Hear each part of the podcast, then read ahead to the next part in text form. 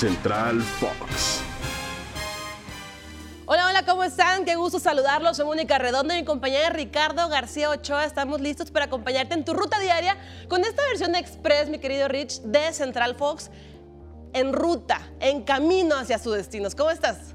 Muy bien, Mónica, qué gusto saludarte. Está a punto de arrancar el fútbol mexicano ya con el inicio de este nuevo año y el próximo jueves rodará el balón en el Alfonso Lastras para que el Atlético San Luis se mida a los Tuzos de Pachuca. Primer compromiso programado y pactado de un torneo clausura 2022 que por lo que está ocurriendo en el mundo y México no es la excepción, se ha visto trastocado con los casos dados de positivos por COVID en el fútbol mexicano. Esa es la parte que preocupa un poco porque van a tener los técnicos que sortear a los jugadores que tendrán disponibles para los partidos.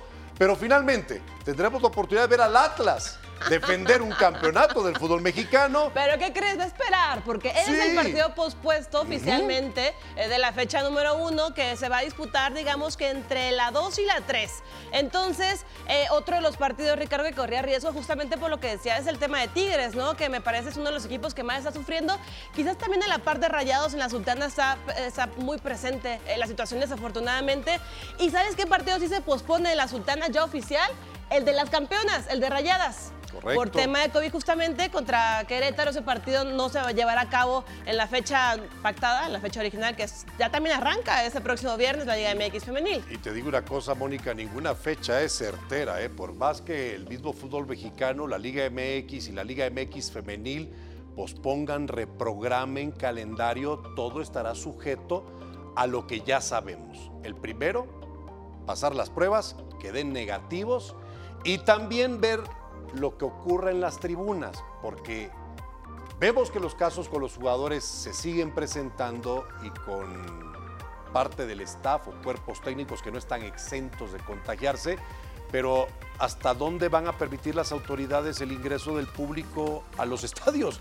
A final de cuentas, el aficionado no es inmune al contagio y la pandemia sigue cada vez más presentando casos en toda la República Mexicana. Ayer por la tarde salía como el protocolo actualizado de Liga MX, Liga MX Femenil, Liga de Expansión, todas las categorías, justamente sobre esta situación. Eh, refiere la gente de la liga que la capacidad de los estadios va a depender exclusivamente de las autoridades sanitarias de cada estado. Mientras tanto, también ya hay, digamos, como ciertas cláusulas para la reprogramación de partidos. Si, un equipo tiene de 7 a 10 infectados, se puede reprogramar dentro de la misma semana, por así decirlo.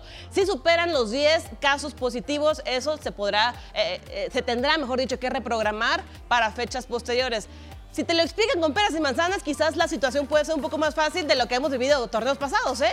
Que había cualquier cantidad de reprogramaciones, una fecha de calendario muy Porque hay más conocimiento también y, lo que hasta el momento hemos aprendido de esta variante previo al arranque del torneo del fútbol mexicano es en otras latitudes los casos de contagio no sufren síntomas severos y pueden recuperarse para poder estar activos en un periodo de cinco días, como lo hemos visto en la NBA y en la NFL.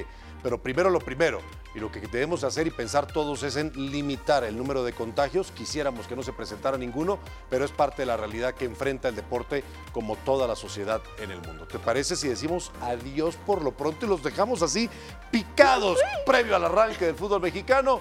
Mónica Redondo, Ricardo García, les deseamos que tengan la mejor de las tardes, cuídense mucho y hasta la próxima edición de Fox Sports a través de Spotify.